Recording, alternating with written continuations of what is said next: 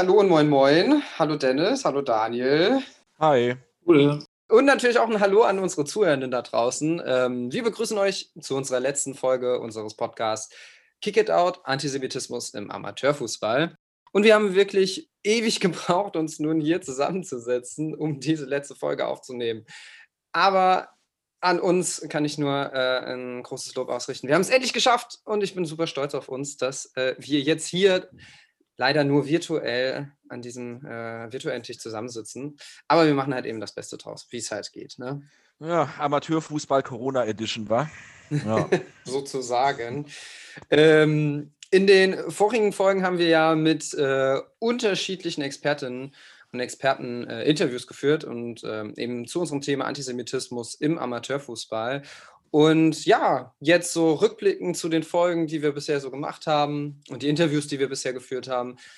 Wie geht es uns denn eigentlich? Also, wie haben wir diese Gespräche im Ganzen so eigentlich wahrgenommen? Mit welchem Gefühl sind wir da rausgegangen? Ja, ähm, naja, wie ging es mir denn mit den Interviews? Also, ich fand das einerseits sehr cool, dass wir es dann doch relativ zeitnah auch irgendwie geschafft haben, wirklich ein Sammelsurium an verschiedenen Expertinnen zusammenzubekommen, die auch wirklich dann auch alle Interesse daran hatten, mit uns zu reden. Auch trotz irgendwie der Phase, in der man sich halt befunden hat, von alle waren halt irgendwie naja, mit Corona überfordert, es ist einfach so viele Arbeitsweisen auf den Kopf gestellt so und dafür fand ich irgendwie so, hat das sehr gut geklappt. Auch die Interviews selber, bevor wir nachher inhaltlich ja auch dann drüber reden, haben sehr gut funktioniert. Nichtsdestotrotz bleibt natürlich einfach dieses Gefühl ähm, übrig, dass man das gerne anders gemacht hätte. Also natürlich mit manchen Leuten, die nicht im Rhein-Main-Gebiet wohnen wie wir, wäre das anders nicht möglich gewesen. Aber generell ist mir natürlich aufgefallen, dass ein persönliches Gespräch einfach nicht so richtig gut ersetzbar ist, einfach und das entsprechend auch, naja, bemerkbar war, mhm. würde ich sagen.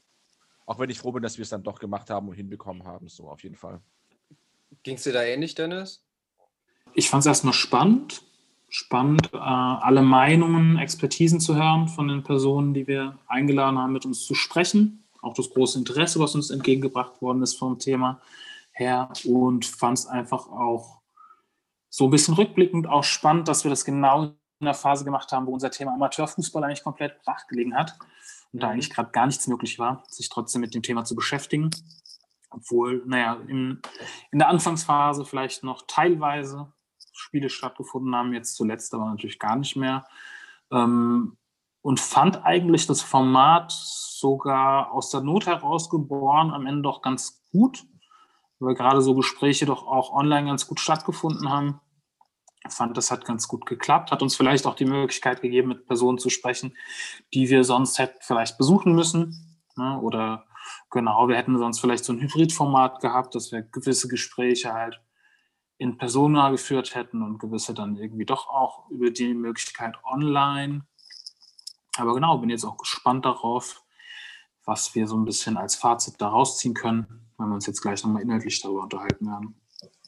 Ja, ja, absolut. Also ähm, mir geht es ähnlich. Ich, ich frage mich halt auch, ob äh, in gewisser Weise durch die Situation, in der wir halt momentan sind, vielleicht auch eine größere Bereitschaft für so ein virtuelles äh, Interview dann da war, weil wie gesagt, man äh, sonst halt sich hätte sonst so getroffen. Vielleicht hätte man, wäre man nicht direkt auf die Idee gekommen, naja, klar können wir es auch äh, online aufnehmen. Ähm, und ja, vielleicht ähm, kam dadurch eine gewisse höhere Bereitschaft äh, zustande und ich fand auch schön, dass wir doch so unterschiedliche äh, Menschen gefunden haben mit unterschiedlichsten Expertisen und die auch trotzdem in gewisser Weise miteinander verwoben waren. Also äh, entweder kannten sich die Personen äh, untereinander oder haben auch schon zusammengearbeitet. Ich fand, dadurch gab es dann irgendwie so ein, so ein, so ein ähm, so etwas Rundes und hat irgendwie so ein rundes Bild irgendwie dargestellt. Das fand ich ganz toll. Mit dieser letzten Folge wollen wir ja nun äh, diese, ähm, wollen wir diese ja jetzt dazu nutzen, auch uns mal zu Wort kommen zu lassen, äh, um eben die vorangegangenen Interviews nochmal zusammenzufassen und Kernaussagen oder aus den Interviews resultierende Fragen gemeinsam zu diskutieren. Und ich würde sagen, ohne viel Zeit zu verlieren, fangen wir jetzt damit an.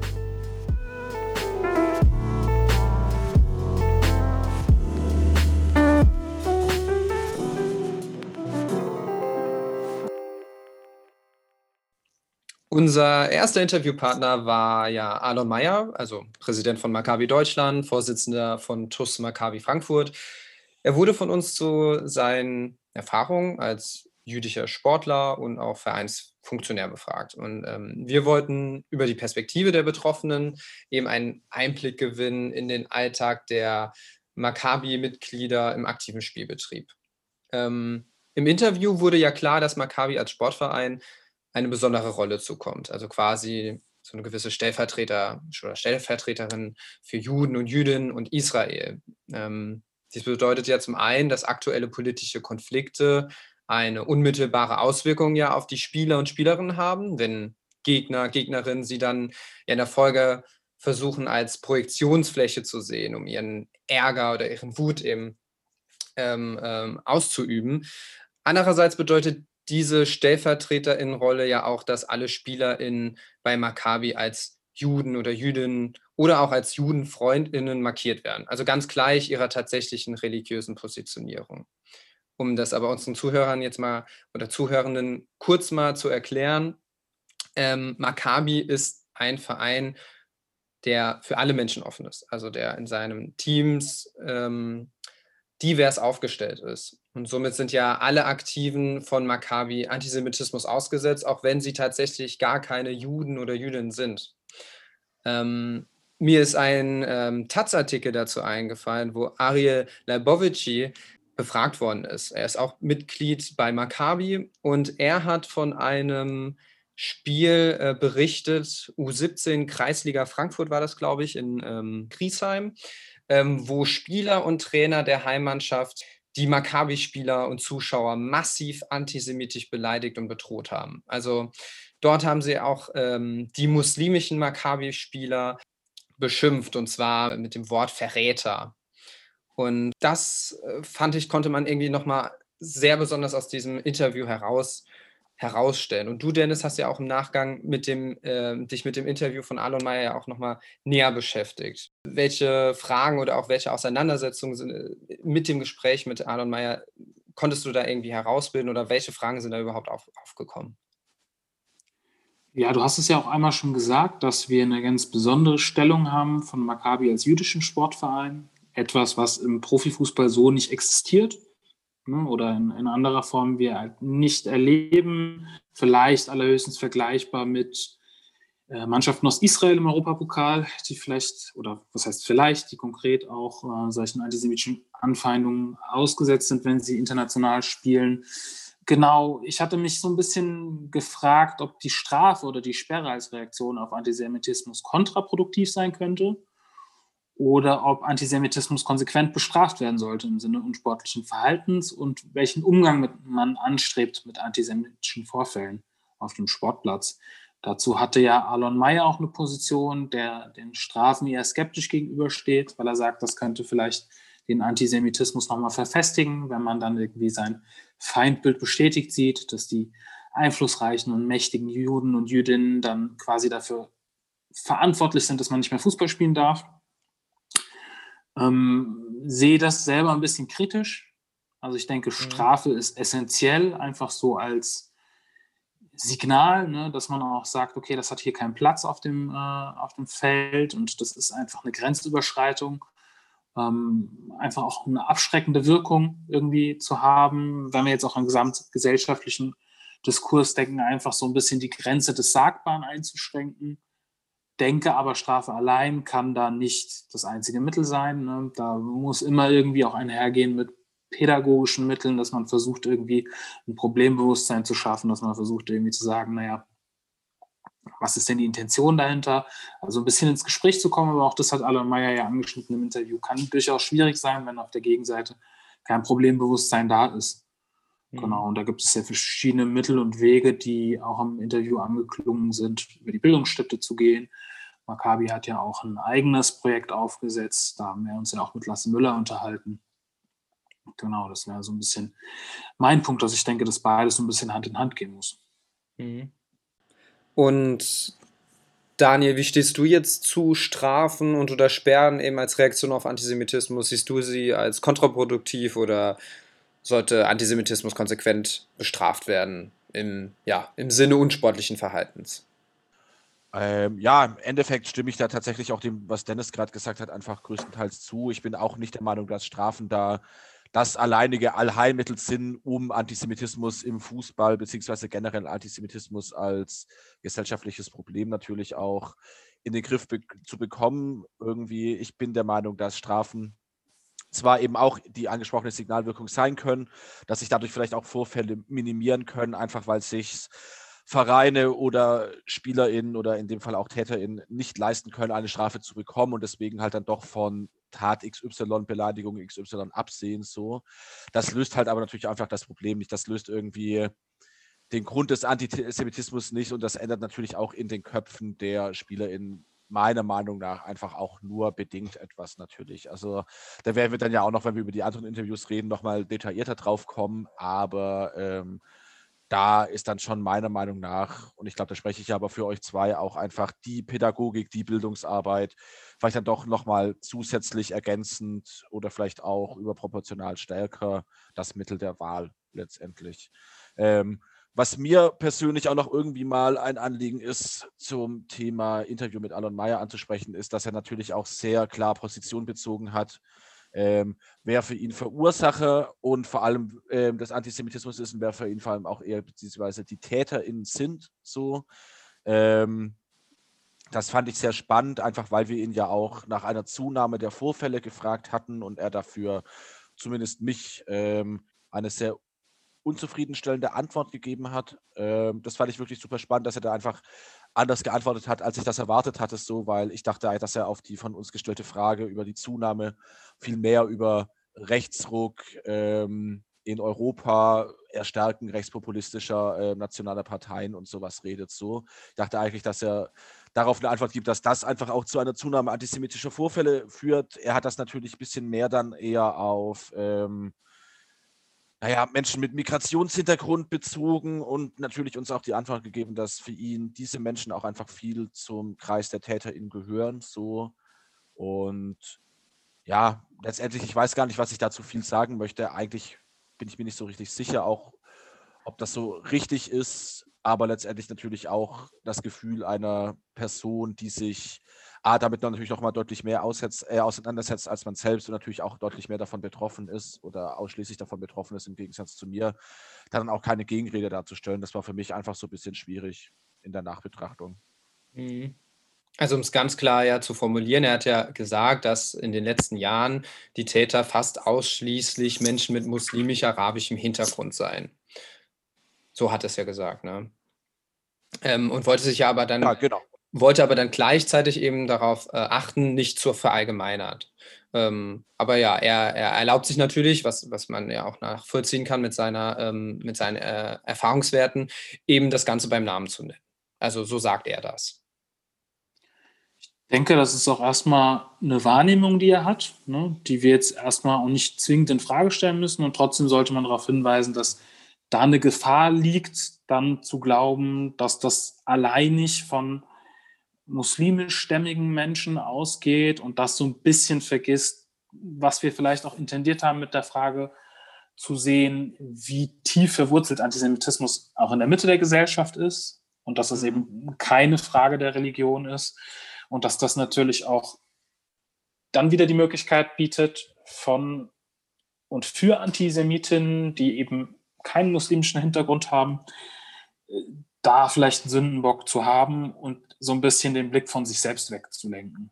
Ne? Ja.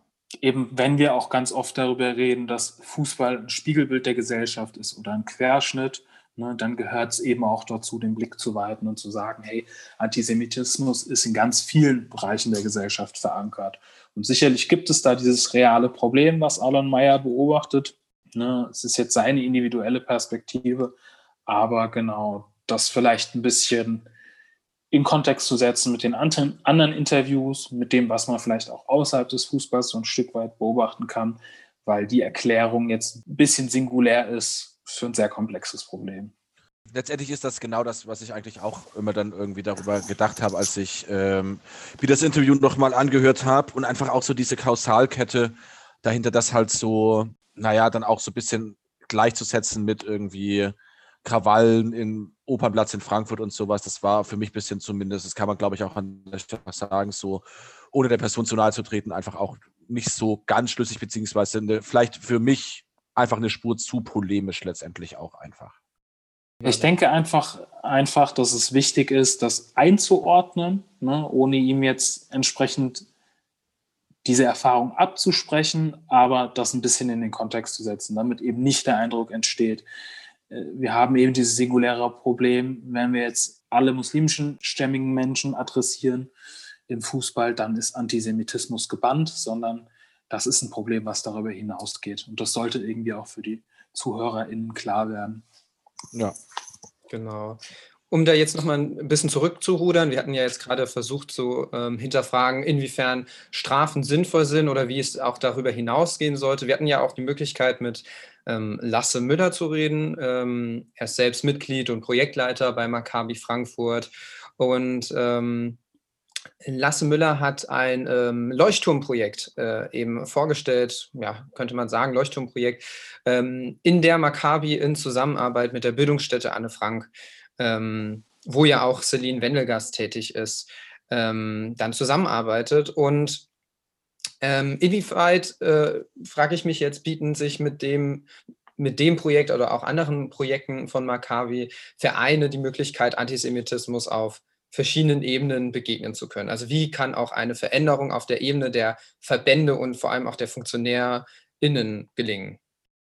Ich fand das Projekt von denen einfach, glaube ich, auch deswegen so spannend, weil es einfach verschiedene Ebenen bedient, weil es sowohl präventiv, zum Beispiel im Rahmen von Bildungsarbeit oder Coachings für TrainerInnen und Vereine einfach gearbeitet wird, genauso wie halt aber auch mit Verbänden zusammengearbeitet wird, um einfach für das Thema zu sensibilisieren und letztendlich auch einfach erstmal, naja, auch eine Lobby zu schaffen, die dann halt auch bedeutet, das Thema wird nochmal akribischer auf die Agenda gesetzt. Es wird mehr darüber verhandelt, weil das ist ja einfach auch oft ein Thema, dass das so ein bisschen runterfällt, wie uns auch die Leute ja immer selber gesagt haben, dass es einfach zu wenig Datenerhebungen gibt, um letztendlich auch empirisch arbeiten zu können. Und ähm, genau, ich fand das einfach einen sehr schönen Mittelweg, einfach verschiedene Ebenen miteinander zu verknüpfen, die letztendlich auch unabhängig voneinander nicht funktionieren können. Und da fand ich, haben die einen sehr guten Schritt nach vorne gemacht und sich natürlich auch mit der Bildungsstätte Anne Frank natürlich auch einen coolen Partner einfach auch ins Boot geholt, würde ich sagen.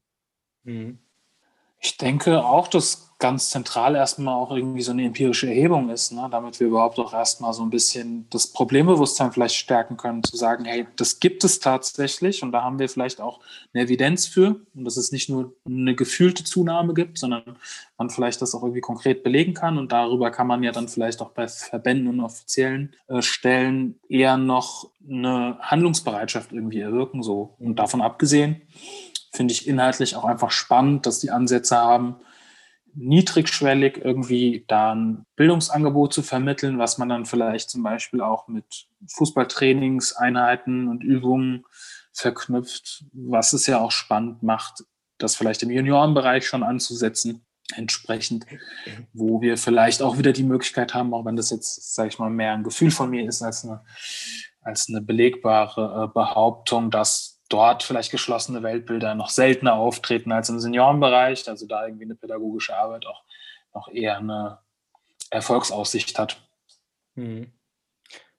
Bevor wir jetzt ähm, auch da noch tiefer gehen und uns mit dem ähm, Interview mit, äh, von Celine Venegas äh, auseinandersetzen, würde ich vielleicht noch mal kurz äh, darauf eingehen, wer denn jetzt konkret im Fußball eigentlich die Möglichkeit hat, direkt oder indirekt auf äh, antisemitische Vorfälle einzugehen. Ich ähm, möchte hier vor allem das Interview jetzt von Alexander Feuerherd hervorheben. Alexander Feuerherd war von 85 bis 2005 Schiedsrichter und ist heute Lehrwart und Mitglied des Schiedsrichterinnenausschusses des Fußballkreises Köln im Fußballverband Mittelrhein.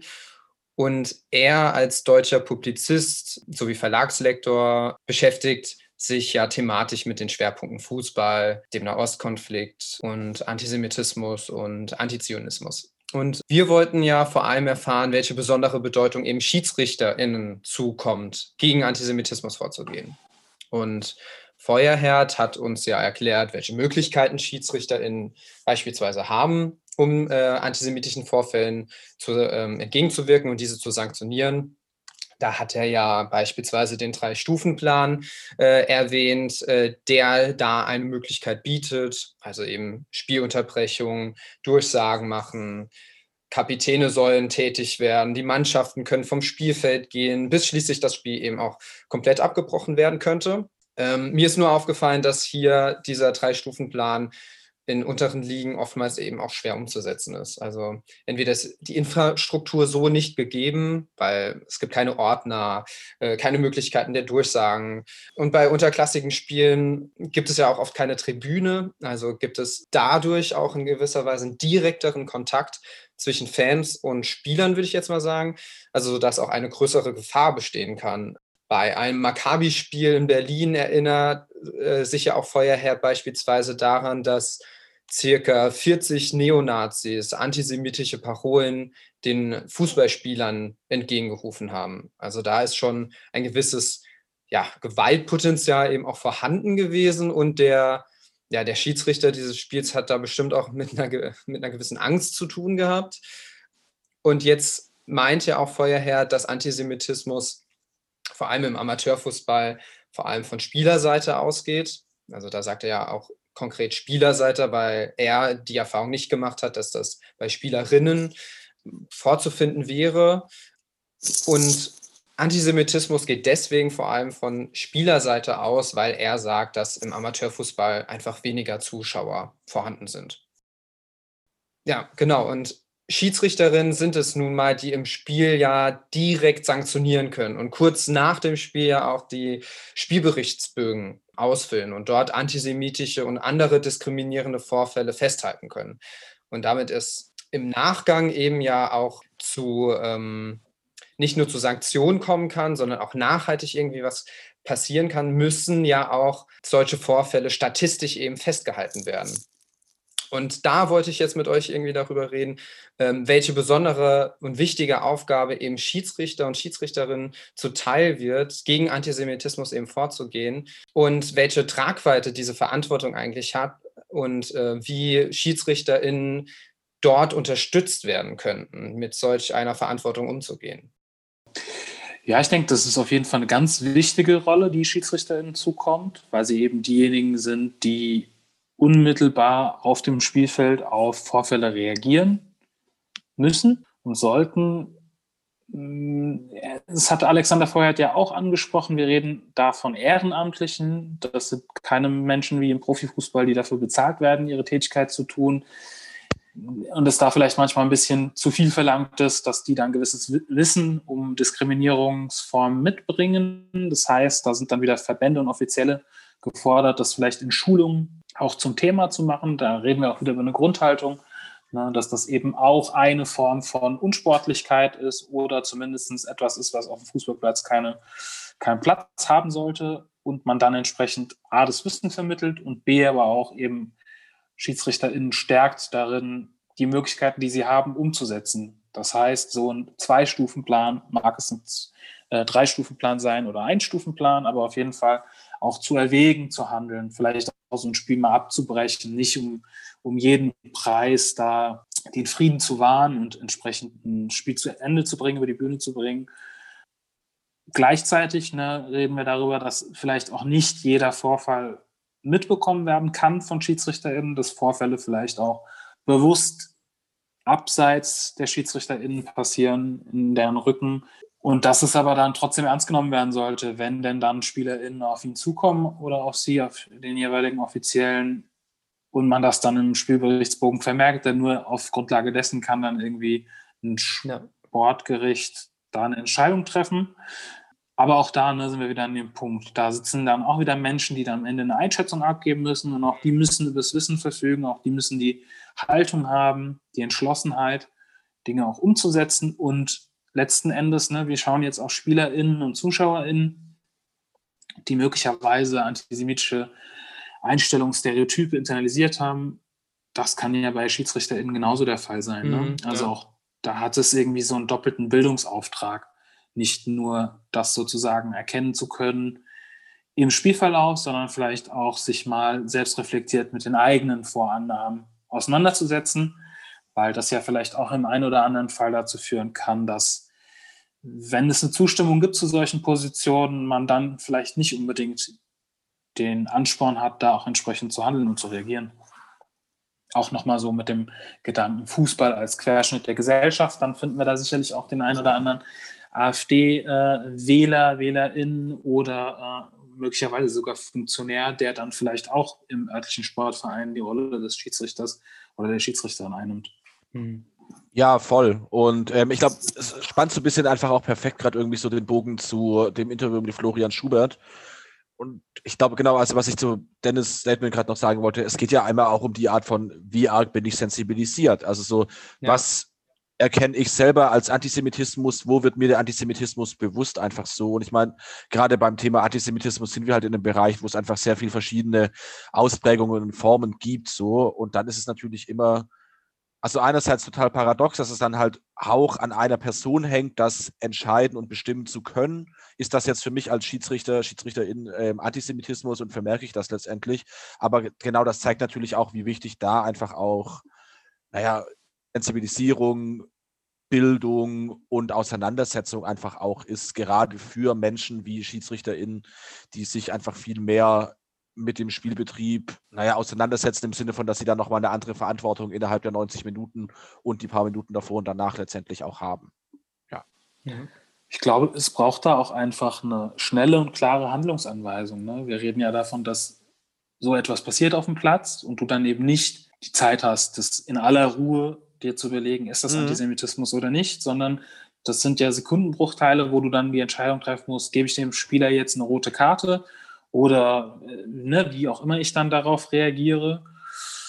Und da ist auch ja, natürlich klar. die Frage wieder, äh, wie, wie gut kriegst du das hin, dann in einem Sekundenbruchteil dein Wissen auch in Handeln umzusetzen. A, das würde ich sagen und natürlich auch B, einfach, wie groß ist der Willen letztendlich auch da, gell? Also wie groß ist der Willen von, Verbandsseite aus dann auch genau dafür sensibel zu sein und das entsprechend auch zu ahnden. So. Also so, ich meine, in der Zeit, wo man dann zum Beispiel ähm, droht Spiele, also so gerade im Profibereich von mir aus ist das nochmal was anderes, aber in der Zeit, wo man dann praktisch potenziell Spiele abbrechen würde, weil halt ähm, der Mäzen eines Vereins einfach ähm, beleidigt wird, so ist es natürlich schon auch so ein bisschen paradox einfach so, dass es einfach für viele andere Diskriminierungsformen dann doch nicht die Sensibilisierung innerhalb der Vereine gibt. Mal egal, ob das dann halt Profi- oder Amateurbereich ist, letztendlich auch. Absolut. Ja, und das, was wir gerade sagen, das äh, bringt uns ja auch gerade zu dem ähm, äh, Gespräch, was wir mit Florian Schubert geführt haben. Also Florian Schubert, Politik, Sport und Geschichtswissenschaftler sowie Referent zu Diskriminierung im Fußball und eben auch Autor des Buches Antisemitismus im Fußball. Und er hat im Interview ja einen wichtigen Punkt angesprochen, also ähm, der die Metaebene der Problematik eben beschreibt, äh, wie konkret eben die generelle Struktur des Fußballs Diskriminierung wie Antisemitismus befördert. Ja, ja. genau. Das hat er tatsächlich ja relativ ausführlich auch gemacht. Und ich fand das also so ein sehr spannendes Interview, auch einfach deswegen, weil das einfach auch den Facettenreichtum der Thematik einfach nochmal beschreibt. Und ähm, einerseits hat er ja einfach sehr viel von den verschiedenen Formen des Antisemitismus auch einfach im Fußball besprochen. So, und die gibt es letztendlich auch, das sind wir bei dem, was ich gerade schon davor sagte, so, die gibt es so, das reicht halt einfach von tätlichem Angriff über Beleidigung, aber letztendlich auch, naja, verstecktere, kryptischere Formen wie einfach ähm, Unterstellung der Wettbewerbsverzerrung und ähm, naja, Vorwürfe in Anführungszeichen, den Schiedsrichter, den Verband gekauft zu haben, damit halt Maccabi zum Beispiel besser dasteht oder halt einen ja. sportlichen Vorteil genießt so. Und das zeigt ja einfach auch so ein bisschen die, naja, genau, also den Facettenreichtum und die Komplexität des Themas einfach auch auf. Und naja, das ist ein Bereich, in dem man natürlich auch einfach sehr viel Neues dazulernt. Ich glaube auch, dass das im Interview von Schubert war, wo er gesagt hat, wo er über die Bereitschaft der Verbände und Vereine generell besprochen hat, sich das Thema auch anzueignen, so weil letztendlich auch einfach viele Leute nicht davon betroffen sind. Ich meine, klar, die Anzahl an jüdischen SpielerInnen, mal weg von den Maccabi-Vereinen, ist in Deutschland einfach der Historie geschuldet nicht so hoch, so würde ich behaupten. Die Anzahl an explizit jüdischer Sportvereine eben natürlich auch einfach nicht allzu hoch. Und letztendlich wird das dann natürlich auch einfach wieder zu einem naja, Minority-Problem und ähm, natürlich auch da dann einfach so eine Mehrheitsgesellschaft, die letztendlich dann oftmals auch als Täter auftritt, als naja, ausführendes Organ irgendwie, egal ob es dann halt Vereine, Verbände oder halt auch gesamtgesellschaftlicher Antisemitismus sind. Das ist dann einfach nicht auf der Agenda, weil was soll ich mich blöd gesagt groß auseinandersetzen mit Themen, die mich gar nicht so direkt betreffen. Und ähm, Herr Schubert ja auch gemeint, dass das dann einfach auch ein Thema ist, wo Verbände sich wegducken, weil sie sich selber nicht damit beschäftigen wollen oder letztendlich das einfach auch dann als störend empfinden, wenn sich dann halt, naja, das in Anführungszeichen Zaubermann-Image einfach auch so ein bisschen ähm, zum Bröckeln gebracht wird, weil halt dann doch irgendwie Betroffene antisemitischer Vorfälle oder antisemitischer Gewalt einfach das auch zum Thema machen wollen und naja, tätig werden wollen. Und ich glaube, das ist einfach auch genau die angesprochene Bereitschaft, von der ich gerade gesprochen habe, die oftmals offensichtlich laut Expertin, mit denen wir gesprochen haben, ja nicht so oft vorhanden ist. Mhm. Ja, ich denke, das ist auch nochmal spannend, wenn man dann nochmal aufs Interview schaut von Alan Meyer, der ja auch sagt, eigentlich müsste es ein Umdenken geben in der Richtung, dass das eben nicht als das partikulare Problem der Minderheit oder äh, Gruppe irgendwie gesehen wird, die es betrifft, sondern dass da quasi alle in der Pflicht sind, im Sinne der Demokratie sich einzusetzen für eine diskriminierungsfreie Gesellschaft oder für einen diskriminierungsfreien Fußballsport. Und gleichzeitig ist da auch so ein bisschen das Problem darin, ne, so positiv, wie wir jetzt das Projekt von, äh, von Maccabi Frankfurt sehen und Maccabi Deutschland, da etwas gegen Antisemitismus zu tun, ist es irgendwie auch aus der Not heraus geboren, dass an anderer Stelle eben nicht die Bereitschaft ist, dort entsprechend was zu tun und Betroffene dann wieder ne, in einem, zu, nicht zuletzt auch in einem eigenen Interesse dann aktiv werden müssen, weil es eben kein anderer tut an der Stelle. Ja, und da müsste sich schon und da kommen wir, glaube ich, in allen Interviews irgendwie am Ende dahin, dass es auf Verbandsebene ein Umdenken geben muss. Ne? Das ist sicherlich im Amateursport noch mal ein bisschen schwieriger, der jetzt auch nicht die, die Unsummen an Geld generiert, die man dem Sport wieder zuführen kann, der halt oft auch über Ehrenamtlichkeit arbeitet, aber da halt Ressourcen zu schaffen, dass es eben Personen gibt, die Expertise haben, die dann entsprechend die auch reinbringen können, die Synergien zu nutzen, weil die Personen, die Organisationen sind ja da. Ne? Aber es ist die Frage, inwiefern ist vieles, was von Verbandsseite kommt, oft auch eher Symbolpolitik, ne? dass man da einen Posten schafft wie Antidiskriminierungsbeauftragter und dieser Titel wird dann eher auf der Visitenkarte geführt, als es tatsächlich was passiert. Und da müsste sich sicherlich auch was tun, wenn man einen Fußballsport haben möchte, der da wirklich diskriminierungsfreier ist, als er jetzt ist. Ja, und letztendlich auch, genau, also so, und wenn man es auch ernst meint, also so, das ist ja auch genau das, was du gerade mit Symbolpolitik beschrieben hast, so. Ähm, das ist ja auch eine Kritik, die so Fußballverbände generell einfach oft bekommen, so. Thema Rassismus ist da ja das Gleiche so, dass dann oftmals einfach so symbolische Aktionen gefahren werden, ohne halt zu verstehen, dass das einfach viel tiefere, auch teilweise dann halt verinnerlichte Sachen sind, die letztendlich zu der Diskriminierungsform führen. Und gerade beim Thema Antisemitismus uns ja auch sehr aufgefallen ist im Interview von Schubert.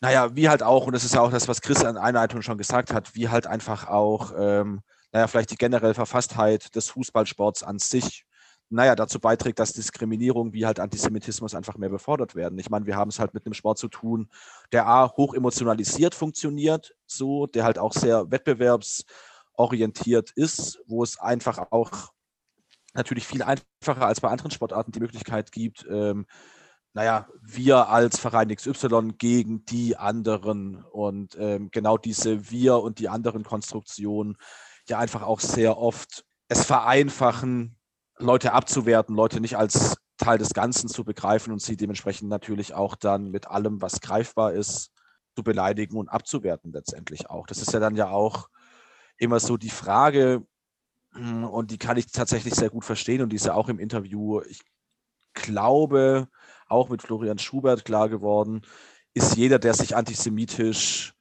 äußert, gleichzeitig auch mit einem festen Weltbild ideologisch gefestigter Antisemit. So geht man mit solchen Leuten nochmal anders um, als mit jemandem, dem das halt so als einfachstes der Welt erscheint, den jüdischen Verein halt auch ähm, jüdisch abzuwerten, letztendlich auch. Und mhm. das sind natürlich einfach sehr viele spannende Fragen, so, wo ich jetzt selber gar keine Antwort drauf hätte oder wir jetzt auch nicht als Gruppe, aber das sind natürlich alles Sachen, die man glaube ich, einfach mit einbeziehen muss, wenn man über dieses Thema redet. So. Und das ja. ist das, was ich mit Komplexität meine.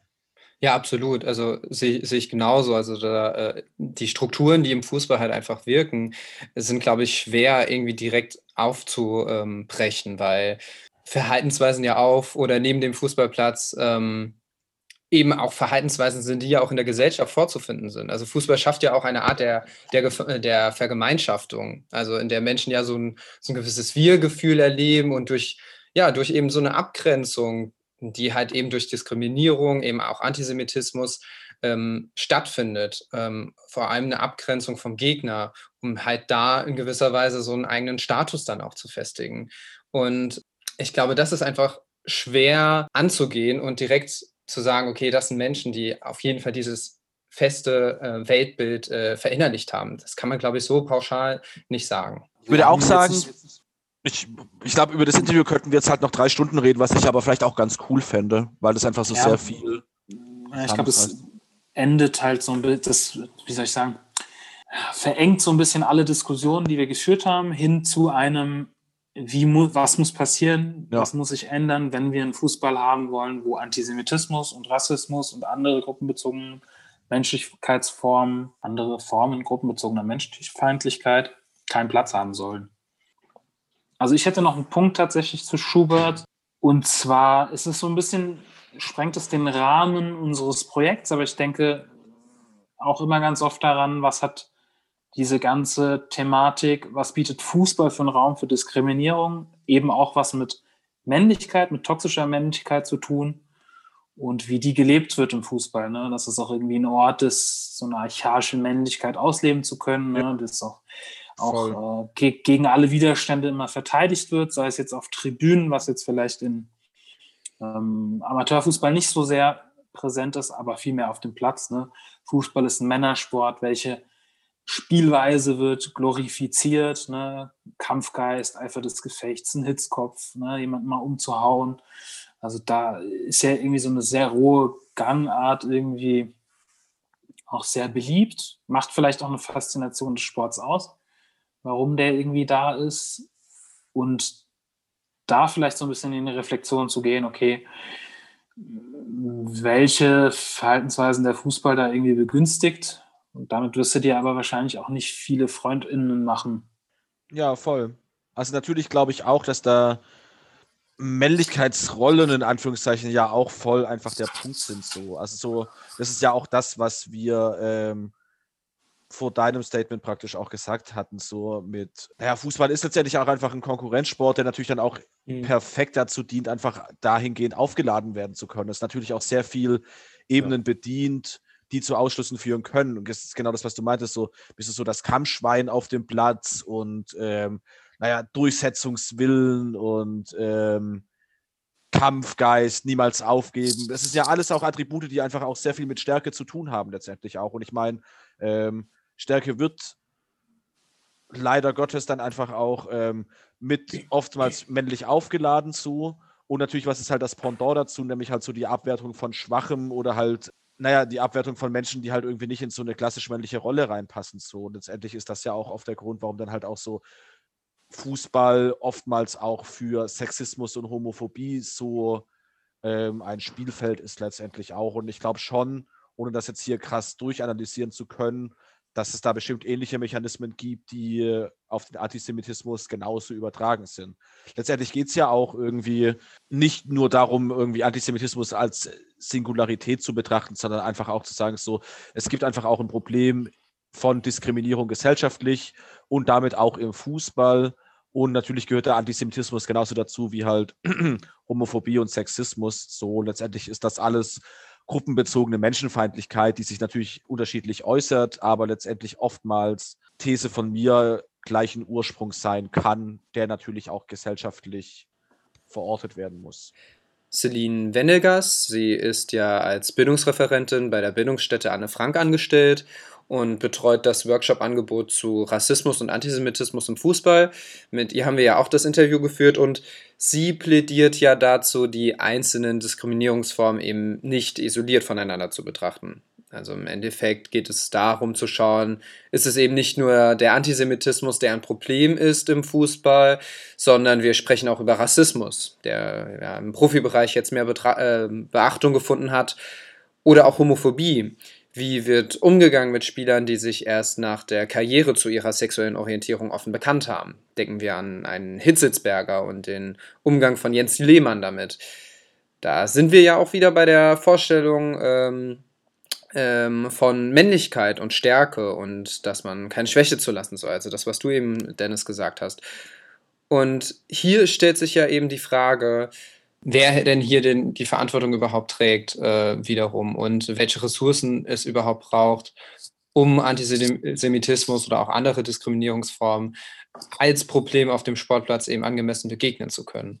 Ja, und letztendlich, glaube ich, kann man auch da einfach eine sehr ähnliche Antwort wie vorhin schon mal gesagt geben, einfach so. Also so ähm, verantwortlich sind natürlich in übergeordneter Art und Weise alle Menschen, alle irgendwie an gesellschaftlichen und dann mit auch irgendwie an fußballerisch, ähm, fußballerischen Diskursen beteiligten Menschen letztendlich. Also so, natürlich hat auch so eine, einerseits würde ich behaupten, dass natürlich so der in Anführungszeichen einzelne Spieler eine ähnliche Verantwortung trägt wie der große Vereinsfunktionär. Bewusst auch immer so mit der männlichen Form der Wörter einfach so, weil das natürlich dann einfach auch so viel männlich androzentristisch orientierte Felder sind, auch einfach so, wo einfach viele Männer arbeiten.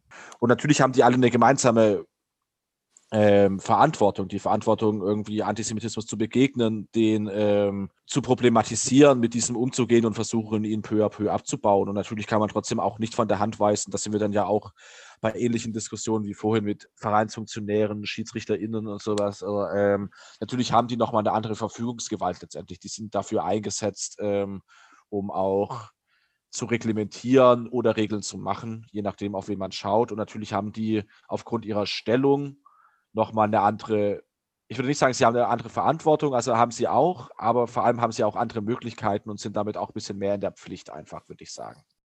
Ich denke auch, dass es äh, auf allen Ebenen wichtig ist, ne? top-down, klar Haltung zu zeigen von Verbänden, von offiziellen FunktionärInnen, da eine gewisse Grenze zu setzen, was halt keinen Platz hat im, im Sport, im Fußball, auf dem, auf dem grünen Rasen und gleichzeitig klar auch ähm, bottom-up einfach, dass Spieler und SpielerInnen da in Widerrede gehen, wenn Dinge passieren. Ne? Das ist dann eben nicht so einen Mannschaftskorpsgeist gibt, dann irgendwie solche Dinge zu decken, sondern schon auch das konkret anzusprechen ne? und dann auch da auf allen Ebenen zu zeigen, hey, das hat eben keinen Platz, auch nicht in unserer Mannschaft. Also das ist, denke ich, sind alle irgendwie gefragt am Ende, aber klar, natürlich auch, wenn wir dann vorhin auch über SchiedsrichterInnen geredet haben und über Sportgerichte, da kommt, würde ich schon sagen, den Verbänden nochmal eine besondere Funktion zu. Mhm. Gleichzeitig aber auch den Verbänden äh, mitzugeben, dass ja hier auch das Rad nicht neu erfunden äh, werden muss. Also dass es, äh, es muss ja keine neue Expertise geschaffen werden. Es können ja auch Synergien entstehen, indem man mit zivilgesellschaftlichen Organisationen wie eben der Bildungsstätte Anne Frank zum Beispiel eben sich vernetzen kann, die sich halt eben auch gezielt mit Antidiskriminierung, Antisemitismus auseinandersetzen können. Oder auch mit bereits hervorgegangenen Organisationen wie der Antirassismus-Initiative oder auch den Queeren Football-Fans also da ähm, gibt es ja schon diverse Möglichkeiten, da ähm, äh, agieren zu können und darauf reagieren zu können. Da ist halt dann wieder die Frage, ne? funktioniert das alles auf ehrenamtlicher Basis oder mhm. bräuchte es dafür halt auch Stellen, die geschaffen werden? Woher kommt das Geld? Ne? Ich sag mal, im Profifußball haben wir Fanprojekte und selbst die kämpfen mit Finanzierung und umso schwieriger ist es quasi im Amateursport die entsprechenden Stellen zu schaffen. Das ist auch lukrativ ist für Menschen, da vielleicht hauptamtlich tätig zu sein, äh, weil es halt eben auch immer eine Frage der Zeit ist. Ne? Das Engagement in Sportvereinen häufig neben dem normalen Leben läuft und die durchaus so schon Probleme haben, Leute zu finden, die irgendwie da den Spielbetrieb aufrechterhalten, trainieren oder welche Funktion auch immer einnehmen, halte ich es an der Stelle auch als schwierig an. Ne? Also Leute, die da sich engagieren sollten, das einfach auf Goodwill zu machen. Da gibt es sicherlich Menschen, die da hinterher sind und die da Bock drauf haben, aber das müsste aus mein, meinem Standpunkt her irgendwie auch nochmal ein bisschen lukrativer gemacht werden, indem man halt natürlich auch über Haltung trotz allem ne, jemanden da findet, der auch Bock hat, das zu machen, weil er auch das Gefühl hat, hey, da möchte man jetzt auch was bewegen, aber gleichzeitig halt auch einfach, dass eine Geldfrage ist. Absolut. Ja, jetzt äh, haben wir durch diese letzte Folge wirklich die Möglichkeit gehabt, äh, zu Wort zu kommen und äh, haben ganz viele Gedanken äh, miteinander geteilt, äh, was im Endeffekt äh, die Zuhörenden damit anfangen. Das bleibt ihnen überlassen. Aber ähm, mit was für einem Gefühl gehen wir jetzt hier aus dieser letzten Folge und somit ja auch zum Abschluss unseres ganzen Projektes? Mit welchem Gefühl gehen wir jetzt hier raus? Also ich hoffe, wir haben ein paar ZuhörerInnen erreicht, konnten vielleicht auch ein bisschen sensibilisieren, konnten das Problem aus verschiedenen Perspektiven beleuchten. Ich glaube, es ist auch so ein bisschen klar geworden, wo sind vielleicht Leerstellen, was braucht es noch. Ähm, ich denke, das werden wir jetzt mit unserem Projekt nicht erreichen, da, sage ich mal, den Prozess noch ein bisschen weiter anzustoßen, aber im Rahmen unserer Möglichkeiten haben wir da, glaube ich, unseren Beitrag geleistet. Genau, und vielleicht einfach auch den Wunsch daran, dass ein anderer Fußball möglich ist und dass es gut ist, dass angefangen wird, solche Dinge zu reflektieren und dass aber gleichzeitig auch durch gesamtgesellschaftliche Entwicklung es allerhöchste Eisenbahn ist, da was zu tun und nicht mehr wegzuschauen. Und da wünsche ich mir einfach auch eine andere Haltung, dass eben sowas nicht nur symbolisch bleibt und dass vielleicht tatsächlich Betroffenen eine ähnliche äh, Anteilnahme zuteil wird wie einem Dietmar Hopp beispielsweise. Und du, Daniel, mit was für einem Gefühl gehst du jetzt hier äh, aus unserem Projekt raus?